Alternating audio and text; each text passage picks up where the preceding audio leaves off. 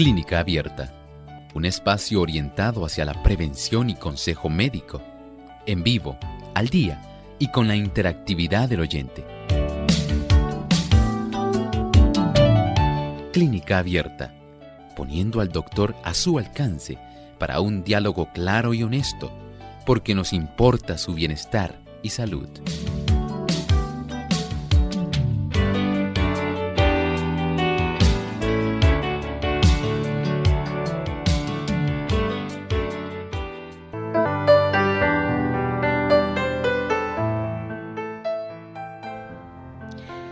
O ampollas en la piel. ¿Es contagioso? ¿Puede usted estar en riesgo de tenerla? Hoy en Clínica Abierta vamos a estar hablando acerca del herpes zóster o culebrilla.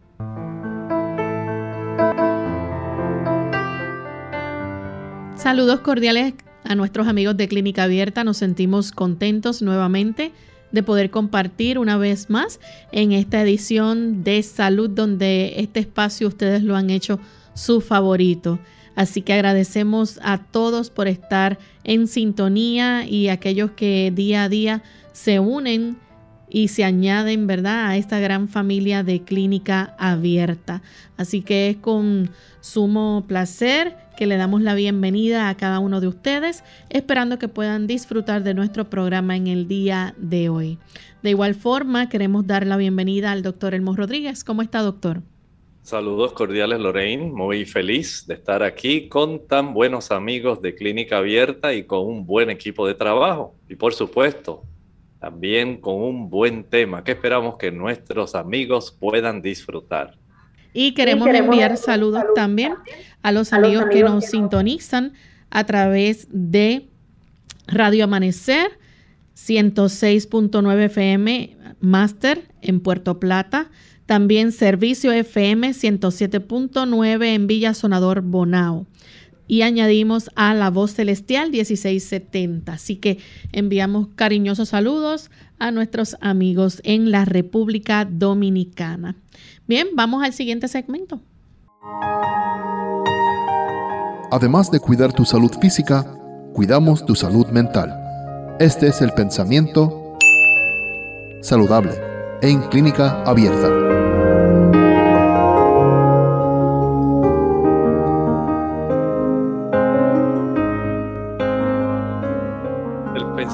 Saludable dice así. El enfermo será restaurado por medio de los esfuerzos combinados de lo humano y lo divino. Cristo derrama todo don y todo el poder que prometió a sus discípulos sobre los que le sirven con fidelidad. Hay una obra que usted y yo debemos hacer. Número uno, recuerde que Dios es el que restaura, Dios es el que sana los medios utilizados, medios físicos como hospitales, oxígeno, tener a nuestro alcance estudios radiológicos, todo eso es importante. Tener medicamentos es también importante, pero Dios es el que está detrás de la curación. Él es el que se encarga de que todo pueda armonizar y de que estimule el cuerpo el que nosotros podamos restaurar nuestra salud. Él se encarga de nosotros. Él se complace en vernos felices, saludables. Pero Él anhela que usted y yo podamos comprender que Él quiere bendecirnos, que Él quiere que nosotros estemos junto a Él, que veamos nuestra necesidad, que nos demos cuenta de que como seres finitos, como seres que nos enfermamos, necesitamos a Dios que intervenga en nuestra vida. Así es que tenemos la garantía de la intervención divina, tan solo cuando le damos oportunidad a Dios para entrar en el escenario de nuestra vida. Gracias al doctor por compartir con nosotros esas palabras. Así que ya estamos listos entonces para comenzar nuestro tema en el día de hoy. Y vamos a estar hablando en esta ocasión acerca de el herpes zóster o lo que se conoce como culebrilla. ¿Qué es el, herpes zóster, doctor? Bueno, al igual que ocurre con muchas enfermedades, el herpes zóster es un virus. Es un virus que queda en nuestro cuerpo, especialmente si usted ya ha padecido de varicela. Si usted ha padecido de varicela, es muy frecuente que la persona pueda tener este problema. Así que este virus va a estar sencillamente facilitando una manifestación y esa manifestación pues resulta para muchas personas muy dolorosas. Para aquellas personas que nos están viendo a través del Facebook, pueden ver ahí generalmente el tipo de erupción o sarpullido o ampollas que se forman en la piel de las personas que tienen este virus. Usted notará que son muy, muy similares a las de la varicela. Y este virus, lamentablemente, puede durar mucho tiempo dentro de nuestro cuerpo. Básicamente, está de por vida, así como usted lo escucha. Este virus tan solo permanece en una forma latente. El virus queda ahí básicamente inactivo, pero cuando se dan las condiciones que nosotros podemos facilitar, entonces este tipo de virus puede, como prácticamente se puede decir, reagrupar fuerzas para poder hacer una manifestación y esto nos va a traer bastantes problemas. De tal manera que estamos hablando de una enfermedad viral contagiosa. Doctor, y precisamente puede ser que este virus no cause problemas por muchos años, pero entonces a medida que la persona envejece, el virus puede reaparecer. Así es, definitivamente, si nosotros le facilitamos al virus condiciones. Por ejemplo, las personas que les encanta el consumo de azúcar. Mientras más azúcar usted coma, este virus se aprovecha de la debilidad del sistema inmunológico. Ya sea porque usted debilita ese sistema inmunológico de diversas formas. El ingerir azúcar es una de las formas como usted va a estar debilitando este sistema inmunológico. Y este virus es sumamente inteligente, es muy listo. Él sabe cuando usted está débil y necesita de la oportunidad de descansar, de nutrirse bien, porque mientras usted no lo haga, el virus se lo va a recordar y de qué forma, sumamente dolorosa, con ese sarpullido que quema, que la persona siente la molestia real. Doctor, ¿Y es contagiosa la culebrilla? Claro que sí. Si ustedes miran esas vesículas que tenemos ahí en la ilustración que estamos compartiendo, esas vesículas están llenas de un líquido, un líquido transparente. Algunas personas le dicen el agüita que tiene la ampolla. En realidad ahí están las partículas del virus. Esas partículas van a estar fácilmente ahí contenidas y si usted, digamos, se rascó si usted al sentir la molestia del sarpullido, el dolor, usted dice, esto es intolerable, no, no, no, no tolero esta situación, y usted se rasca y se rasca, usted en, el borde de las uñas, usted va a tener ese virus, y cuando usted se rasca en otra parte de su cuerpo, lamentablemente usted mismo va a facilitar que este virus esté ahí eh, digamos, propagándose. De tal manera que usted mismo se va a autoinocular, usted mismo hace que comience a desarrollarse cercanamente en otra parte del cuerpo. Y como les dije, lamentablemente el virus permanece inactivo, usted cree que se fue, usted cree que se curó, pero en realidad él lo que hace es aguardando, así como usted ha visto en el bosque, un lince una pantera, un jaguar, cómo ellos se agazapan pendientes a la presa, así está este virus, listo para atacar en el momento de nuestra debilidad. Doctor, ¿y quiénes son las personas que pudieran tener riesgo de tener la culebrilla? Bueno, este tipo de situación es tan riesgosa que nosotros debemos tener mucho cuidado. Miren, especialmente aquellas personas que no han tenido varicela, aquellos que no se han puesto la vacuna contra la varicela o cualquier persona que pueda tener un sistema inmunitario débil. Estas son las personas que van a adquirir. Por eso, usted ha visto cuando en un lugar, en una escena donde ha ocurrido alguna tragedia, ponen esa cinta que indica cuidado, no se acerque. Así ocurre cuando usted está con una persona que tiene este tipo de infección. No se acerque a ella. Es mejor evitarla porque si la persona no se ha dado cuenta, se rascó y lo tocó a usted, es muy fácil que usted se pueda contagiar. Si usted es una dama que está embarazada, nunca padeció de varicela y en su niñez nunca le habían puesto la vacuna contra la varicela, lamentablemente usted lo puede adquirir. Si usted es una persona que tiene su sistema inmunitario débil, porque a usted le encanta el azúcar, recuerden, el azúcar reduce la capacidad defensiva de nuestro sistema inmunitario. Usted no puede darse ese lujo. Si también usted lo debilita exponiéndose demasiado al sol, al usted exponerse al sol, usted está debilitando su sistema inmunológico, especialmente esas personas que pasan cuatro, cinco, seis horas en el sol. Lamentablemente usted va a facilitar que esto se pueda desarrollar porque usted va a exponer, hace que el cuerpo entre en un sistema de estrés innecesario. El ejercitarse excesivamente, especialmente esas personas que les gusta correr maratones, los que les gusta estar en tríalos, que someten al cuerpo a una sobre a un sobreesfuerzo.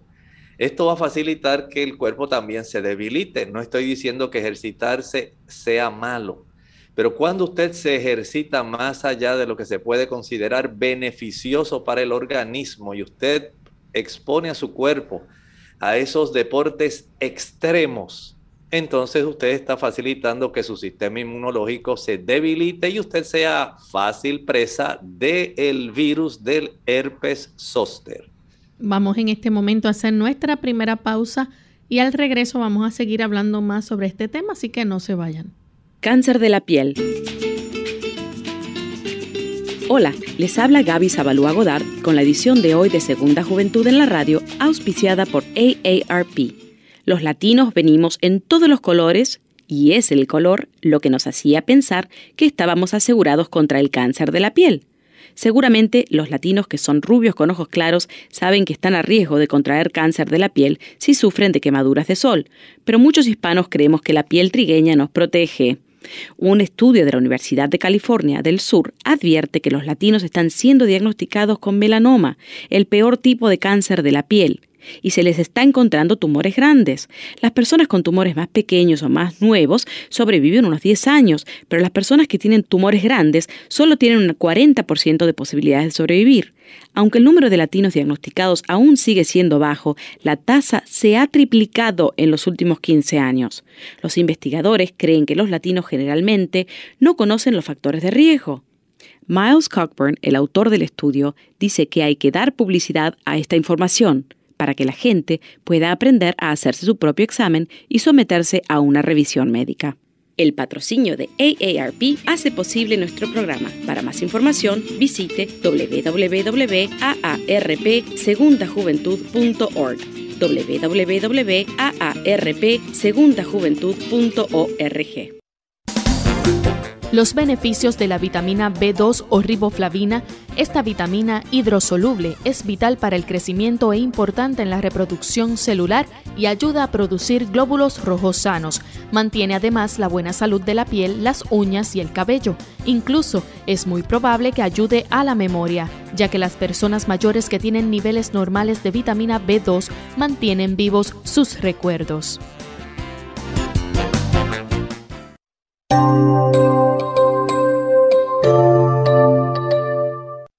Ya regresamos a Clínica Abierta, amigos, y continuamos hablando sobre la culebrilla o herpes zóster.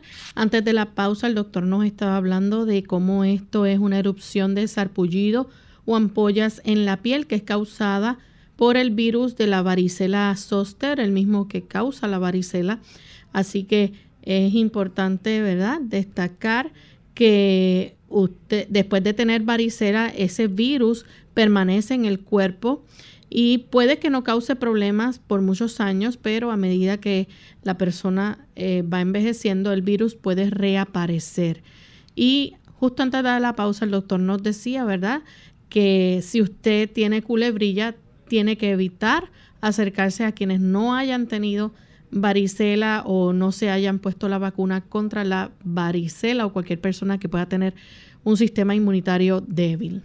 Sí, hay que tomar en cuenta también, Lorraine, que aquellas personas, por ejemplo, que han recibido algún trasplante de órganos y están tomando fármacos para evitar el rechazo de ese órgano que ha sido trasplantado, esta persona también tiene un sistema inmunitario mucho más débil y este sistema inmunitario está más propenso para poder eh, fácilmente ser invadido por el virus y desarrollar este tipo de manifestación que básicamente es lo que las personas le molesta, tener esa erupción, eh, sentir el dolor porque se siente como una quemazón bien intensa eh, y el picor, el prurito que sienten.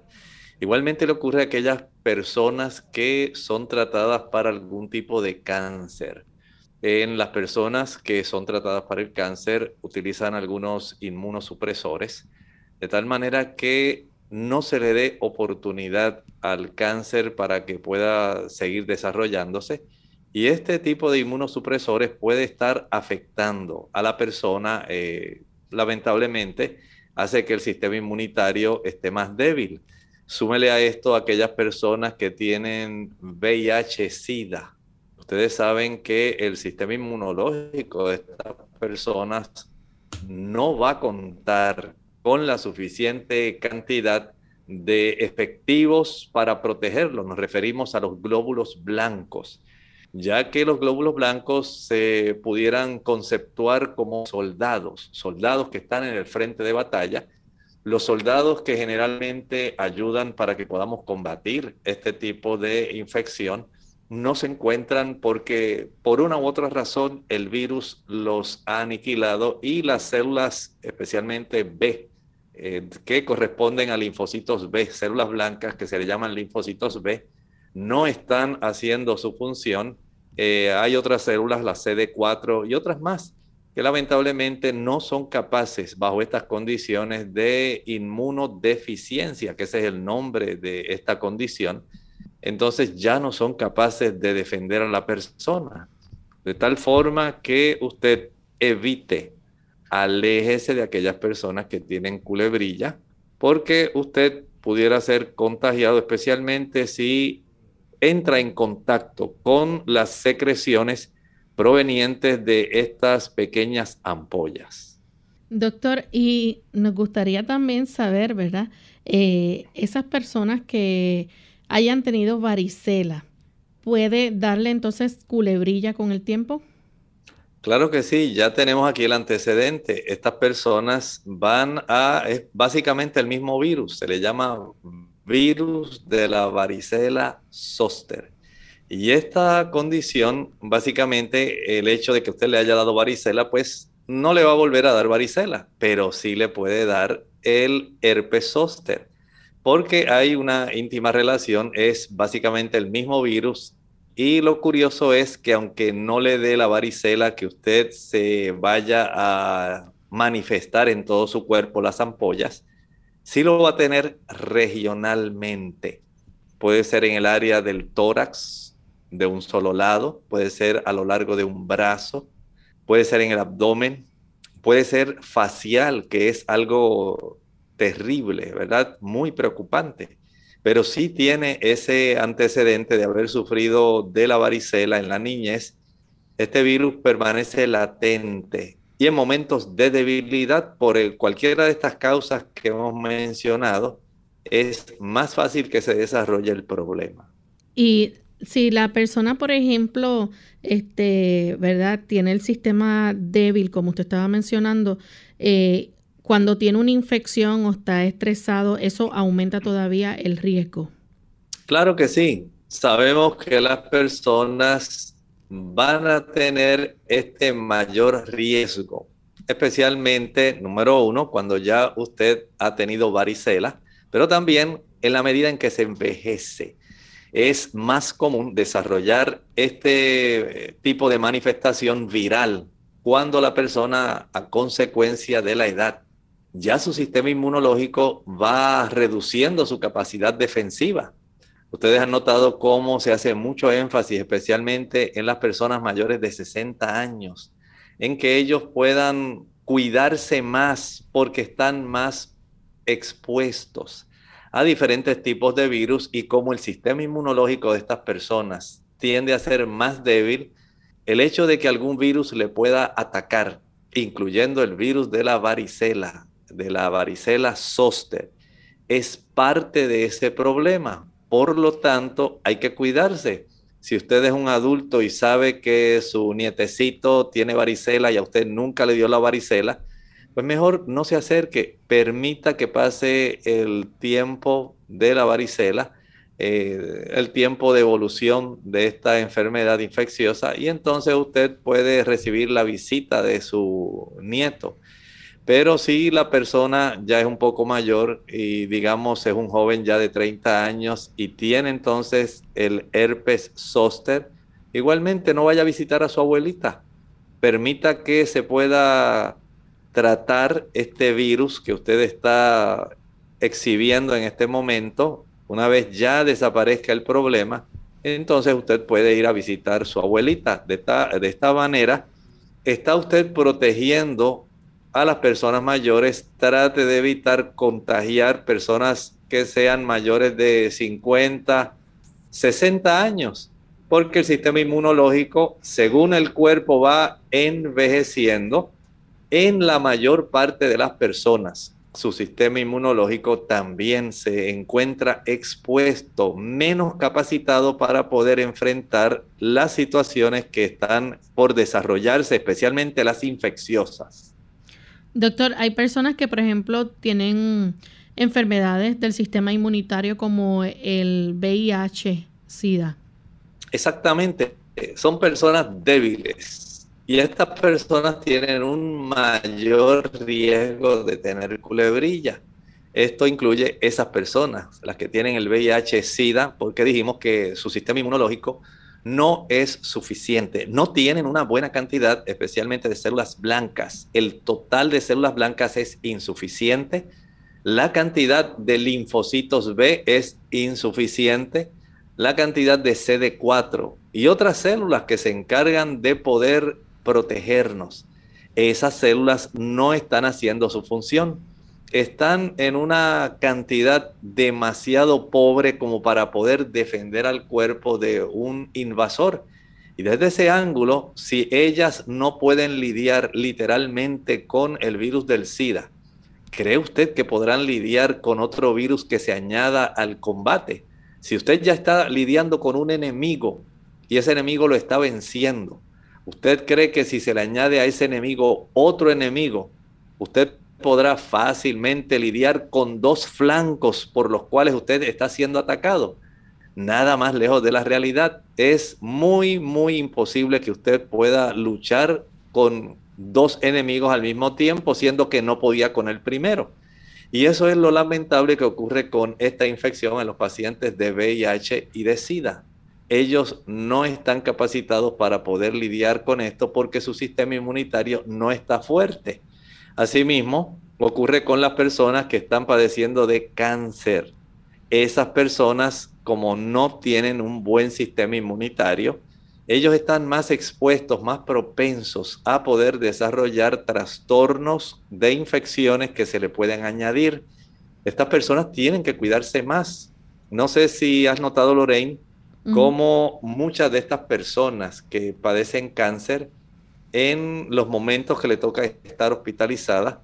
Muchas de ellas están en cuartos solos o están aisladas, tienen su mascarilla y al personal o a los familiares que van a visitar a esta persona, se les limita el tiempo. Le dicen, si usted está enfermo, si usted tiene gripe, catarro, no entre porque usted pone a esta persona en riesgo, ya que en muchas ocasiones están utilizando inmunosupresores. Son fármacos que van a estar impidiendo que se pueda defender esta persona en toda su capacidad porque tiene una condición que está requiriendo el que se pueda combatir eficientemente y el uso de ciertos inmunosupresores para impedir que las células del cáncer se puedan desarrollar y metastizar puede estar facilitando que el mismo sistema que debiera defender a la persona, este sistema no va a estar en óptima condición. Y si ya tenemos un enemigo, que es el cáncer, sea el cáncer que sea, y a esto le añadimos una infección, entonces tenemos dos enemigos al mismo tiempo. Y curiosamente, son los linfocitos los que van a estar siempre atentos a poder lidiar contra las células de cáncer. Usted y yo diariamente estamos produciendo células de cáncer en diferentes partes de nuestro cuerpo. Y si nosotros le damos oportunidad por tener un sistema inmunitario debilitado, estas células se van a desarrollar van a causarnos serios problemas. Y algunas personas, lamentablemente, es tanto el problema que estas células de cáncer pueden producir que pueden sencillamente enfermarse severamente y algunas van a morir. Doctor, ¿y la persona que, por ejemplo, toma medicamentos inmunosupresores este, después de un trasplante de órgano también es de esas personas que puede estar en mayor riesgo. Claro que sí. Este tipo de situación sabemos que la ciencia, aun cuando ha avanzado mucho, no ha podido facilitar que nosotros recibir un órgano de otro ser humano sea como ocurre con los automóviles, que usted sencillamente busca la pieza, el código de la misma pieza que se dañó de su automóvil e inmediatamente la pone en su lugar y el automóvil básicamente continúa funcionando como si nada. Así no ocurre con el ser humano.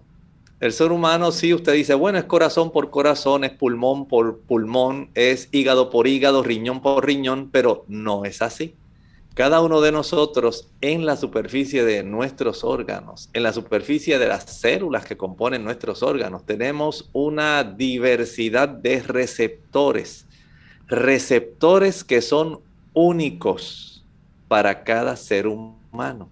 Y aun cuando se buscan este tipo de pruebas de histocompatibilidad, esto quiere decir que el tejido sea compatible. Se trata de buscar aquel tipo de donante que pueda tener la mayor afinidad, la mayor similitud con el paciente que necesita la donación pero no quiere decir que encontraron una persona que es 100% igual respecto a la presencia y la cantidad de los receptores que están en las superficies de las células. Sabemos que esto es lo que entonces requiere que el paciente utilice fármacos que son inmunosupresores de tal manera que a consecuencia de ese tipo de receptores que no son iguales, son marcadores que hacen único a cada persona. Así como cada persona, aunque tenga un gemelo, tiene huellas dactilares diferentes. Así también ocurre con nuestros órganos. Cada uno de nuestros órganos tiene una serie de marcadores, de identificadores que los hace únicos, totalmente diferentes de aquellas personas que pudieran ser muy similares. Y desde ese ángulo entonces es que la medicina ha tratado de evitar que el cuerpo rechace algún tipo de órgano, sencillamente porque están algunos de estos marcadores impidiendo que pudiera ser aceptado. Y desde ese ángulo, las personas que utilizan estos medicamentos están en más riesgo de sufrir alguna infección por cuanto están recibiendo medicamentos que son capaces de suprimir el sistema inmunológico.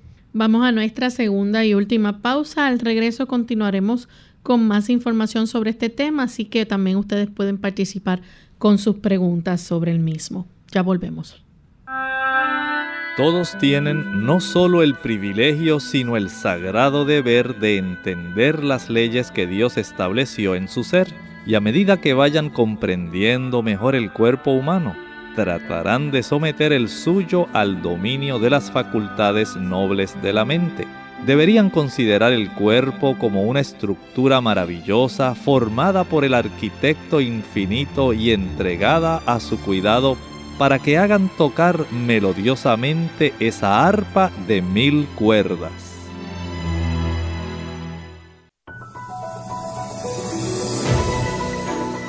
Sabemos de los beneficios de la luz solar, pero también sabemos que todo en exceso hace daño.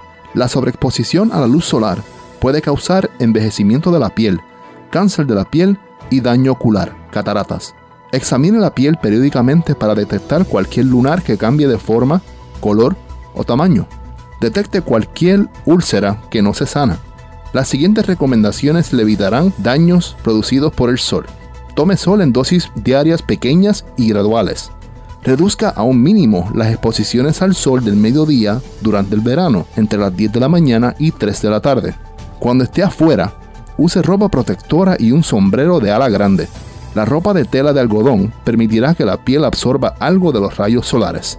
Coma los alimentos más saludables, tales como frutas, verduras, granos integrales, nueces y semillas, las cuales están libres de aceites refinados y azúcar.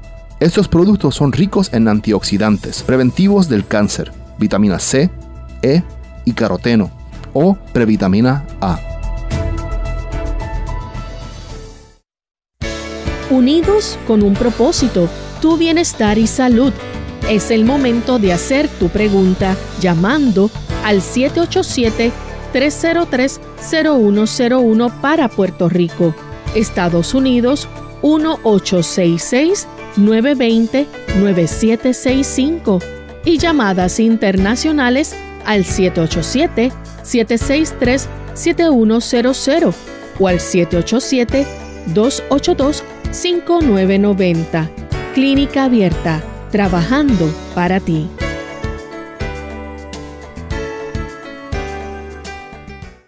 Clínica Abierta. Ya estamos de vuelta en Clínica Abierta, amigos, y continuamos con este interesante tema del herpes zóster o culebrilla. Doctor, es raro tener culebrilla más de una vez, pero puede pasar, ¿no? Puede pasar, Lorraine, si ustedes se fijan, además de lo que hemos estado hablando, en aquellas personas que tienen un sistema inmunitario débil, esto va a facilitar que usted pueda desarrollar la infección. Eh, especialmente en los ancianos. He visto cómo muchos ancianos sufren a consecuencia de infecciones repetitivas del herpes zóster o culebrilla. Si estos ancianos no son atendidos adecuadamente, digamos que no se alimentan bien, los ancianos tienden a comer básicamente cualquier cosa, con tal de ellos sentir que ingirieron algo, que llenaron su estómago. Un pedazo de pan, algún poco de sopa, y ya ellos piensan que están nutridos porque llenaron su estómago. Nada más lejos de la verdad. Si esta persona está debilitada porque usted no ingiere antioxidantes, no es capaz de ingerir las suficientes vitaminas, minerales, especialmente piensa en la vitamina C, que es tan importante, pero también piensa en la vitamina A, la vitamina D, muy importantes, en los aminoácidos que obtenemos de las proteínas, que son muy importantes para que usted pueda formar anticuerpos. Esto no se obtiene solamente comiendo pan y sopa, no se obtiene el poder tener un buen sistema inmunológico solamente tomando jugos, refrescos, bombones, helados, paletas, bizcochos, galletas, flanes, chocolates. No va a tener un buen sistema inmunológico. Y estas personas pueden tener el riesgo de adquirir esto o aquellos que están sumamente estresados, personas más jóvenes que no están en la tercera edad, pueden tener este problema mientras más estrés. Usted tiene un trabajo que entregar en 48 horas y usted sabe que está muy atrasado, es más fácil que si a usted le dio la varicela o ya le dio previamente el virus del herpes zóster, usted lo pueda manifestar. Y esto ocurre especialmente, como hablábamos hace un momento, en aquellas personas, por ejemplo, que se estresan con frecuencia, o los ancianos, si no están muy fuertes inmunológicamente, van a tener episodios. Puede ocurrirle cada tres, puede ocurrir cada cuatro meses, puede facilitar en usted una serie de cambios que son sumamente preocupantes. Y de una manera cíclica, escuchó bien, de una manera cíclica usted puede tener este problema. Por lo tanto, tenga en mente que en usted en cierta medida está la oportunidad para usted estar protegido o ser afectado por el virus de la varicela zoster. Bien, tenemos a Hilda de la República Dominicana con una pregunta. Adelante, Hilda. Hilda, realmente. Hilda, adelante. Muy agradecido, gracias. Eh, primero, felicitarlos. Siempre todas sus recomendaciones son muy buenas y acertadas. Eh, realmente lo que le quería comentar, que yo tengo entendido, porque me la pusieron, que existe una vacuna eh, del Esper que se coloca en dos dosis. No están en, la, en mi país, que es la República Dominicana, porque sale muy costoso traerla, pero eh, en territorio americano está disponible. Eh, quería que él abundara más de eso, sobre todo que yo tengo ambas. Yo tengo, chica, me pusieron la, la de la varicela y realmente ahora ya tengo la, hace tiempo, hace unos años, justo antes de la pandemia, tenía las dos dosis de la Gracias. Muchas gracias. Muchas gracias. Sí, es muy cierto. Aquellas personas que quieren tener este tipo de protección adicional, sí hay vacuna que está disponible y tal como usted está mencionando, sí se administra en estas dos dosis para que la persona pueda estar protegida contra este tipo de manifestación que resulta tan molesto para muchas personas. Doctor, ¿cuáles son los síntomas de la culebrilla? Bueno, tiene una diversidad. Generalmente el ardor o dolor punzante. Y esto es algo que la persona no se le va a olvidar. Recuerde que este tipo de manifestación lo siente la persona básicamente como una quemazón. No es que usted solamente sintió un picorcito, algo sencillo esta persona que tiene esta manifestación eh, dermatológica puede recordarla por muy buen tiempo, tanto que en la próxima ocasión, si está debilitado, va inmediatamente a darse cuenta que está desarrollando otra vez el brote, porque lamentablemente, vamos a decir, no siempre ocurre una manifestación como las vesículas que nosotros vemos. Ahí los que están con nosotros eh, a través del Facebook, aquí con Radio Sol, pueden ver esa ilustración de otras ampollas adicionales. Usted las ve llenitas del líquido eh, que contiene las partículas virales. Y este dolor punzante no se va a ir, aun cuando usted en muchas ocasiones no tenga siquiera esa manifestación que sea la ampollosa. Puede ser que lo que sienta sea tan solo un enrojecimiento. Dicen algunas personas, es una ramazón. Lo que yo tengo, no tengo la manifestación en forma de ampollas. Pero eso no quiere decir que no tenga el dolor, el ardor que siente la persona, la quemazón. Esto es uno de los síntomas más predominantes que la persona va a tener a consecuencia de la manifestación de este virus. Así que vemos entonces que la persona puede sentir ese ardor o dolor punzante y picazón también. Así es, y esto es parte del problema. Y este tipo de hormigueo o picazón, pues por supuesto, en el lugar donde esté manifestándose el virus, ahí es donde usted va a tener la mayor parte del problema.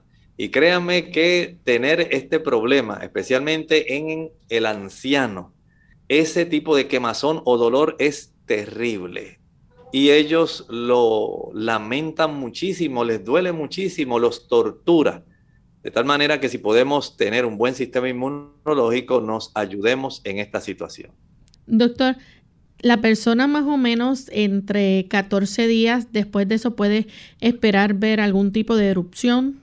Sí, generalmente después que empieza ese ardor y dolor, ese tipo de picor, ese tipo de quemazón, entre 1 a 14 días va a comenzar a tener el desarrollo de las vesículas. Usualmente estas vesículas salen en un solo lado del cuerpo. Puede ser en la zona facial, puede ser en la zona del tronco de nuestro cuerpo, es donde más se manifiesta.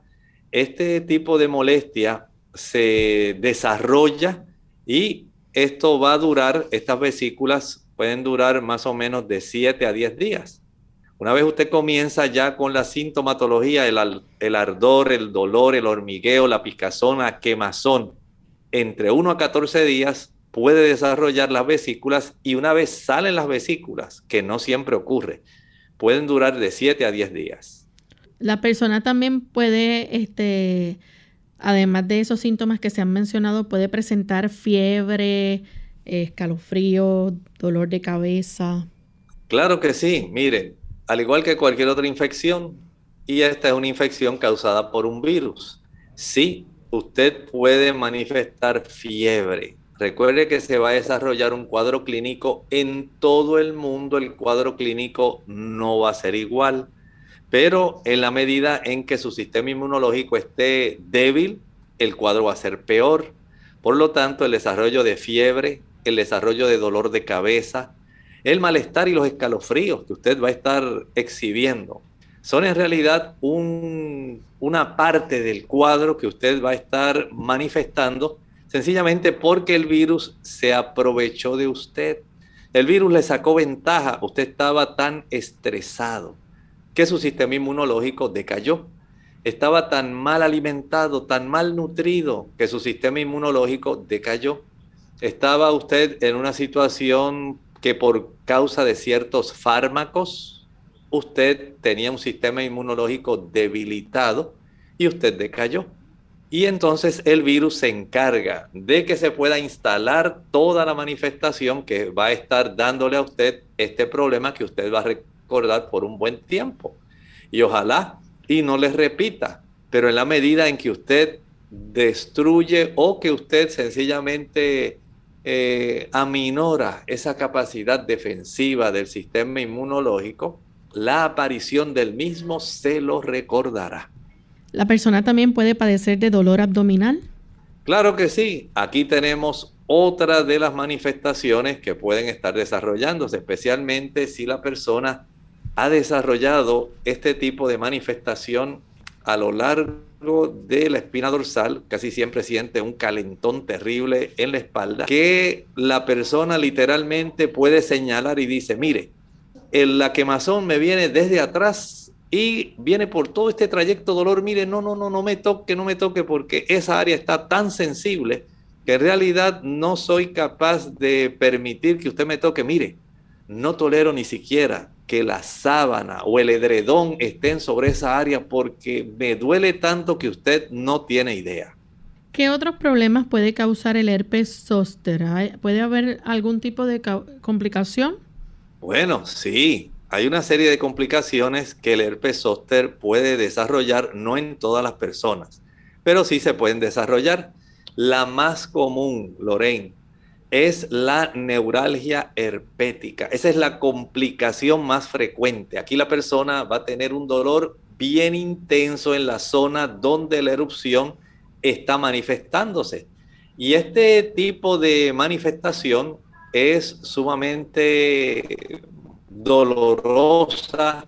Sabemos que va a mejorar en algunas pocas semanas, pero algunas personas pueden tener este dolor de neuralgia, en realidad esa molestia tan grande le puede durar muchos años y se instala a lo largo del trayecto del nervio.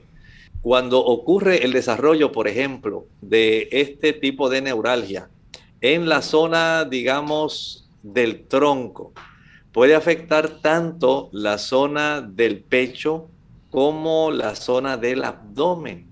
Y va conforme, por ejemplo, en la zona del área del tórax, va conforme al trayecto de los nervios que están cursando por, la, eh, por el borde inferior de las costillas. Y la persona siente un dolor tan terrible. A veces va conforme básicamente a la línea mamaria y esto va a manifestar una gran molestia en estas personas. Así que esta neuralgia posherpética puede durar mucho tiempo. Bien, doctor, y en el caso de la culebrilla, ¿puede llegar a afectar también la vista? Bueno, sí. Puede ocurrir una pérdida temporal o permanente si ocurre la manifestación en la rama oftálmica del nervio trigémino. Esta puede alcanzar la región ocular y esto puede producir un daño permanente en la zona especialmente de la córnea, dependiendo de cuánto se haya afectado la persona. En la ilustración que tenemos aquí en las personas que nos ven por el Facebook, tenemos una persona que lamentablemente el virus le ha afectado parte de su ojo. Y ustedes pueden ver el, el, enrojecimiento y el trayecto de cómo se ha instalado en virus desde la frente en dirección a la zona del ojo y lateralmente. Esto es algo que es lamentable. Bien, entonces aparte de eso, también la audición puede llegarse a afectar. Claro, tenga en mente que es posible que la presencia de este virus y su desarrollo puedan afectar la audición y además el equilibrio. Nuestro nervio número 8, el nervio auditivo, también es el mismo nervio que tiene que ver con el equilibrio. Y si desarrolla la infección, puede que usted desarrolle problemas tanto en la audición como en el equilibrio. ¿Puede la culebrilla causar neumonía? Sí, puede ocurrir que se desarrolle este tipo, ya es una complicación bastante seria. También puede hacer que se afecten los músculos del lado afectado de la cara. Puede causar también inflamación del cerebro, un tipo de encefalitis, y puede también producir la muerte. Todo depende de cómo esté nuestro sistema inmunitario. Si tenemos un buen sistema inmunitario, nos estamos protegiendo. Pero si nuestro sistema inmunitario está débil, cualquiera de estas complicaciones, neumonía, encefalitis e incluso la muerte puede ser parte de los problemas de estar desarrollando el herpes zóster. ¿Cómo se diagnostica entonces la culebrilla? Bueno, el diagnóstico generalmente es básicamente visual. El médico que se ha familiarizado con este tipo de situación o sencillamente el paciente le dice, doctor, mire, yo sé que es culebrilla, si ya esto me ha dado anteriormente. Él le hace el examen físico y el médico va a encontrar que efectivamente tiene esto. Y por otro lado, también se puede hacer algunos tipos de estudios. Por ejemplo, hay laboratorios para detectar los anticuerpos que se pueden encontrar eh, en la sangre de estas personas que ya han sufrido o están sufriendo. Así como hay anticuerpos contra muchas enfermedades, estos anticuerpos se pueden estar encontrando y en algunas personas, si ya el asunto va más allá y está muy preocupante, se puede tomar hasta una muestra de tejido. Desde ese punto de vista, podemos decir que son tres herramientas que tenemos en el diagnóstico, historial clínico, examen físico, pruebas de laboratorio de anticuerpos para el virus de la varicela zoster y las muestras de tejido. Ok, hablando un poco acerca de los tratamientos, ¿existe entonces alguna cura para la culebrilla? Bueno, en realidad no podemos decir que exista una cura para la culebrilla, no podemos decir que hay un tipo de producto que la erradique sí sabemos que hay algunos antivirales que se utilizan para la culebrilla, especialmente en los momentos donde está la manifestación de este sarpullido, del dolor, de la neuralgia. Eso sí se puede tratar, pero de que haya una cura que erradique la culebrilla, no. Bien, ¿los analgésicos pueden ayudar para el dolor y tratar entonces algunos de los síntomas? Claro que sí los analgésicos van a ser muy, muy adecuados porque sabemos que estas personas van a tener este tipo de situación que le va a estar molestando porque en lo que los medicamentos comienzan a hacer el desarrollo de esta condición más corta, menos severo, tenemos que utilizar algo para aliviar el dolor, el picor.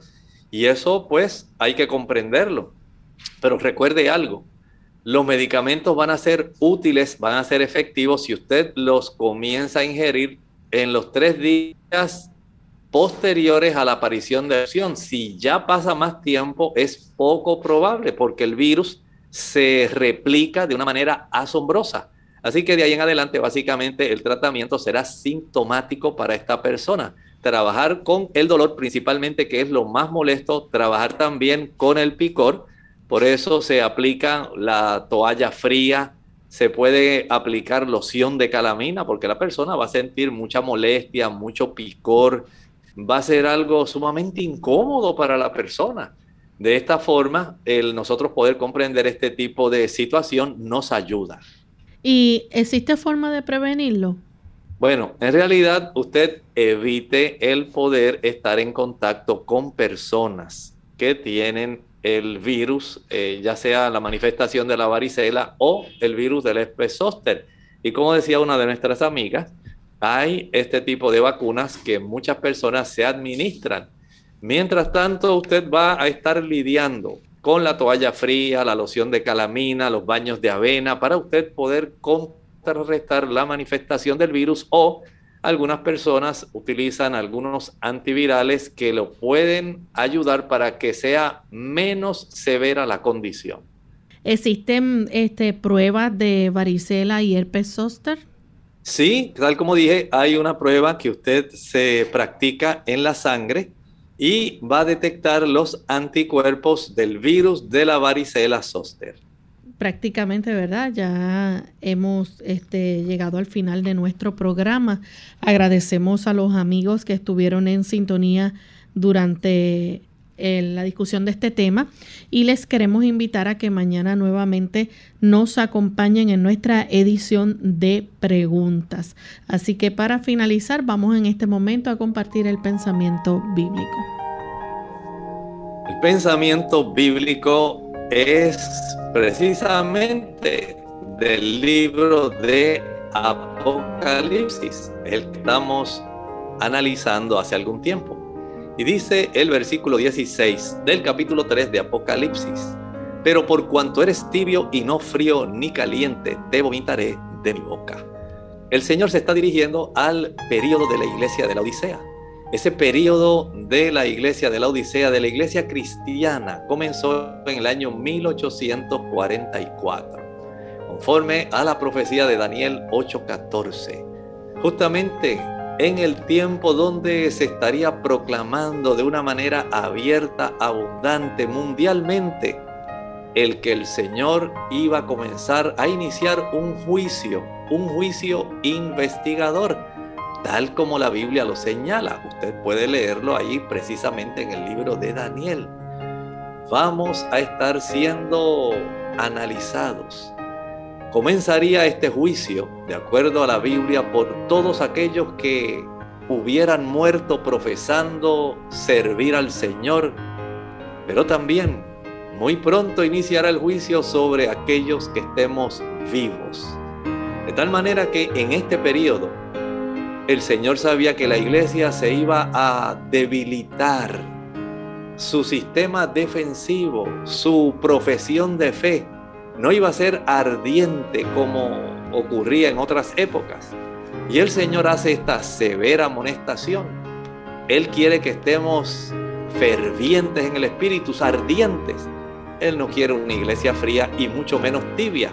Esto le causa tanta repugnancia que básicamente dice, si no estás en una condición donde estés definitivamente del lado mío estés caliente, te vomitaré de mi boca. No puede haber una profesión ambivalente. Un pie en el fervor y el otro pie tratando de vivir como viven los demás que no son cristianos. El cristiano tiene que decidirse porque el Señor no acepta un cristianismo a medias. Bien amigos, nosotros hemos llegado al final de nuestro programa. Agradecemos a todos por la sintonía y se despiden con mucho cariño el doctor Elmo Rodríguez Sosa y Lorraine Vázquez. Hasta la próxima.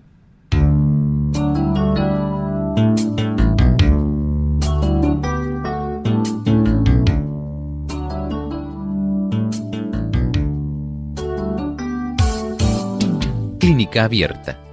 No es nuestra intención sustituir el diagnóstico médico antes de poner en práctica cualquier consejo brindado en este programa, usted debe consultar con su médico.